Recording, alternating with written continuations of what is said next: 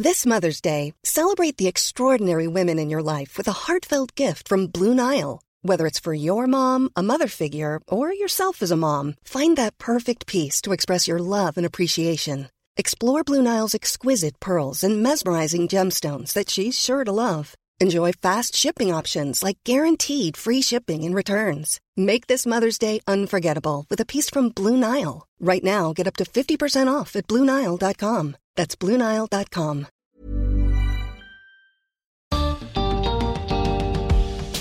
Hay personas que viven entre fronteras, entre culturas y países, que llaman hogar a más de un lugar. Son transmigrantes y nos acercan a un futuro donde esas fronteras se vuelven cada vez más borrosas. Bienvenidos al podcast de TED en Español, soy Jerry Garbulski. ¿Cómo es el acercamiento entre una persona que decide cambiar de cultura y las personas de la comunidad que lo recibe? Daria Yornikova se crió en Rusia y vive en Barcelona. En su charla en TEDx Champla muestra cómo ese acercamiento es como un beso de película.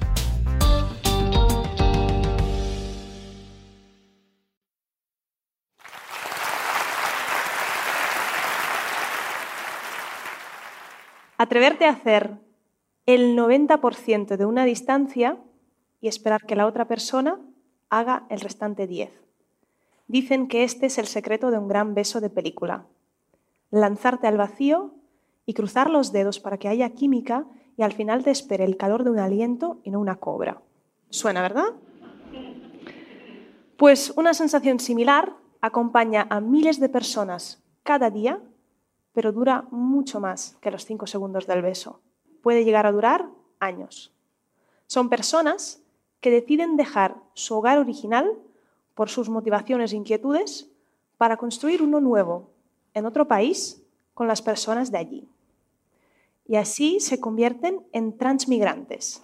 Son personas que llaman casa a dos o más sitios a la vez y que pasan a vivir por encima de una frontera entre culturas y estados. Suelen ser personas ambiciosas, inquietas, con una gran capacidad de adaptación y resiliencia, y sin embargo, al mismo tiempo, son expatriadas, solitarias, sospechosas, extrañas, ajenas, intrusas y aliens. Representan un 20% de la población de Barcelona, una quinta parte, y 18% de ellos viven en el Eixample, con lo cual podríamos decir que es un 15 o 20% de esta sala. Un árabe en Nueva York, un uruguayo en Madrid o una rusa en Barcelona. ¿Os habéis preguntado alguna vez lo que supone para ellos convertirse en un miembro de la comunidad local?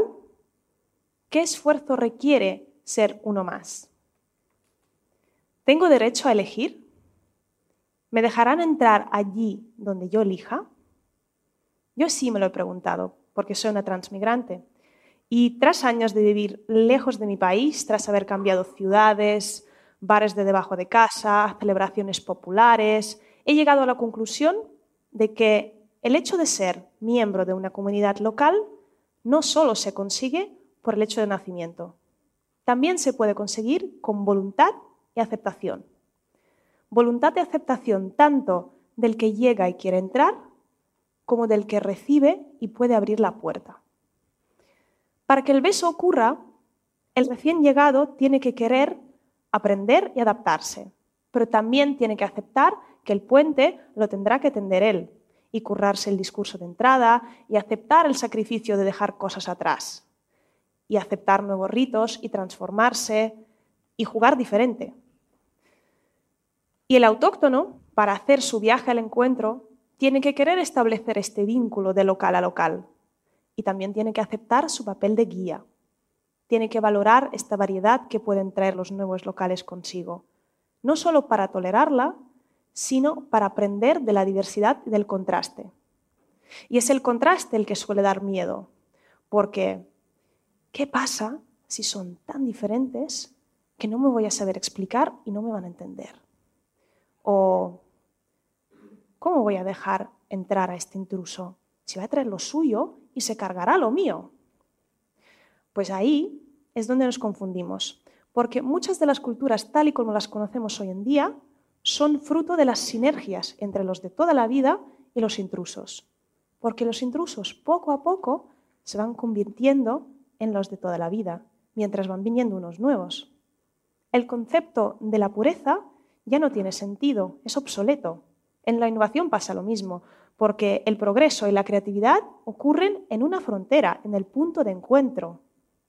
Otro transmigrante, el maestro Jorge Drexler, el uruguayo en Madrid, dice que las cosas solo son puras cuando uno las mira desde lejos. Y todos en el fondo somos de ningún lado del todo y de todos lados un poco. Lo bueno del contraste es que nos permite aprender los unos de los otros. Resalta estas cosas bonitas que nos gustan de nuestras culturas y de nosotros mismos, pero también revela los patrones que adaptamos inconscientemente y que vistos desde una distancia pueden parecer más trauma que otra cosa. Y esta oportunidad de ver y experimentar estas realidades con otra óptica nos permite ver matices y en algunos casos sanar. Y también nos permite cuidar con más cariño la parte constructiva, identificadora y bella. Revalorar ideas, cuestionar verdades absolutas y redefinir lo bueno y lo malo. Os voy a poner un ejemplo. Solo desde que vivo en este país me he dado cuenta de un padrón que tengo incrustado profundamente por las generaciones atrás, que es el de dignificación, de sufrimiento y sacrificio. Heavy, ¿eh? En la cultura rusa o soviética se sufre. Se sufre en silencio, con dignidad, con respeto, porque se considera que el sufrir purifica. Sacrificarte por los demás o por una idea es lo esperado, es la hazaña de cada día. Incluso está más valorado que la necesidad de ser feliz. Y está totalmente normalizado y pasa desapercibido. ¿Os lo podéis creer? Quizá gracias a esto mi pueblo tiene tantas historias de superación, pero evidentemente tiene un precio. Dicen que sonreímos poco. Será verdad, porque no está bien visto mostrar la felicidad en público. A la simple pregunta de ¿cómo estás? La respuesta más optimista que puedes recibir es normal.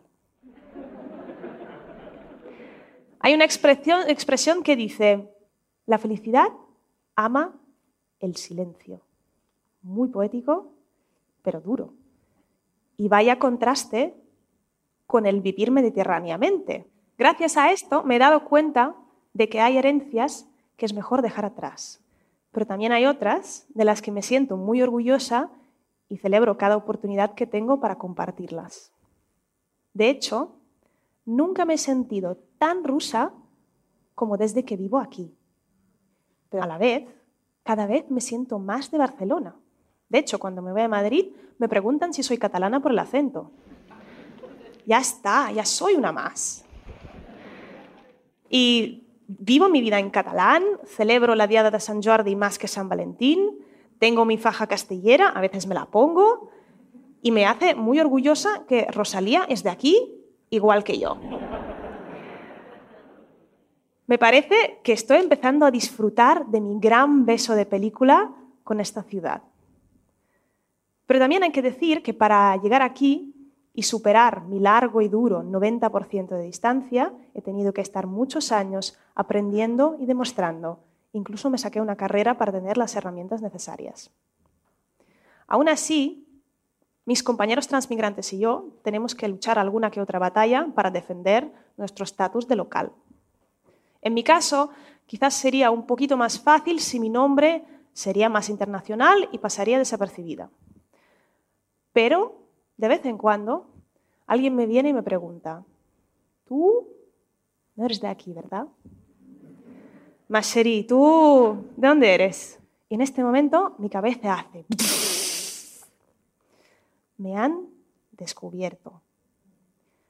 Todo mi camuflaje para pasar por una niña de barrio, el meu accent de Vic, les frases tretes de les cançons dels Amics de les Arts, tot això no ha servit de res. Ya está. Me han excluido ya no soy parte del grupo de los de aquí. A ver cómo se lo explico. Porque ojalá su siguiente comentario sea, qué bonito San Petersburgo, fui y me encantó. O sé decir la palabra espejo en ruso, zerkala, porque me encanta esta película de Tarkovsky. Me lo dijeron una vez y casi me echo a llorar de lo bonito del momento. Pero también me encuentro con los comentarios como el de los polvorones, los osos, el frío, la política y otros tantos. Y también alguna burrada que ni me atrevo a explicar aquí. Suelen ser unos 15 minutos de conversación vacía, absurda, incómoda, que sinceramente no aportan nada a nadie y a mí me aburre. Pero es allí donde me agarro a la oportunidad de salvar la situación e intentar darle la vuelta. Y en lugar de decir soy de Rusia, que es la respuesta que busca mi interlocutor, digo soy rusa, pero vivo aquí en Barcelona. Y este pero a mí me pesa un poco, porque no debería estar allí. ¿Cómo podemos hacer que esta conversación sea más inclusiva y beneficiosa para los dos? Os propongo cambiar la pregunta. Podemos decir, ¿eres de aquí? Independientemente del acento y la apariencia de la persona. Porque esta es una pregunta generosa, que abre puertas, que brinda reconocimiento. Y entonces ahí yo diría, sí, vivo en Barcelona. Y además, mis raíces están en Rusia. Y ya veremos dónde se manifiesta el contraste, si es gastronomía, si es cultura, si es la manera de entender la felicidad. Pero a partir de ahí conectaremos y empezaremos a construir juntos y nos trataremos como iguales. Mi terapeuta dice que tendemos a hacer este tipo de preguntas porque las personas necesitamos encasillar a los otros. Necesitamos encajar a todo el mundo en un sistema de casillas de bueno, malo, blanco, negro, lo nuestro, lo de los otros. Pero ¿qué pasa si no hay una casilla para los transmigrantes? Sí, compartimos la identidad fronteriza, pero cada persona tiene una combinación distinta de culturas y experiencias. De hecho, podemos ir más allá y decir que los autóctonos también, igual, y les podemos llamar transautóctonos. Y si rascamos bien, veremos que son descendientes de algún transmigrante, por muy lejano que sea. Me gusta decir o pensar, bueno, os lo digo a vosotros, que los transmigrantes tenemos un superpoder, que es el de ser traductores de fronteras porque podemos hacer que lo que está más allá de la frontera se vea diferente, que los que están a cada lado se entiendan y se vean mejor. Y los transautóctonos también tienen otro, que es el de hacer la frontera invisible, disimularla para que la misión de, integrarse no sea imposible. Y mi sueño es que cada vez más personas dominen estos superpoderes, porque cada día vemos muchas más oportunidades para que la gente empiece este camino. Y si no sois vosotros, serán vuestros hijos o amigos. Y el que recibe hoy, a lo mejor mañana le tocará buscar una puerta. Tener que hacer el 90% del camino para convertirte en un local es inasumible, es muy duro, es largo, cansa y nadie te garantiza el éxito al final. Pero para un beso de película, los porcentajes pueden ser los que queramos.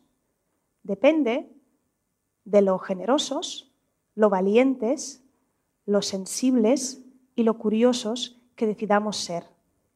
Mirémonos de cerca y démonos estos besos de película para que transformen nuestra realidad.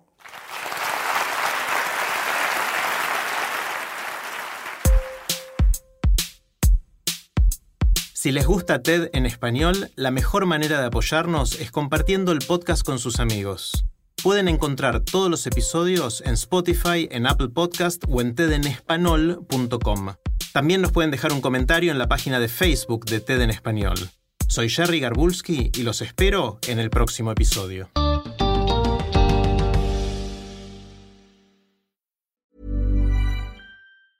Normally, being a little extra might be a bit much, but not when it comes to healthcare. That's why United Healthcare's Health Protector Guard fixed indemnity insurance plans, underwritten by Golden Rule Insurance Company, supplement your primary plan so you manage out of pocket costs. Learn more at uh1.com.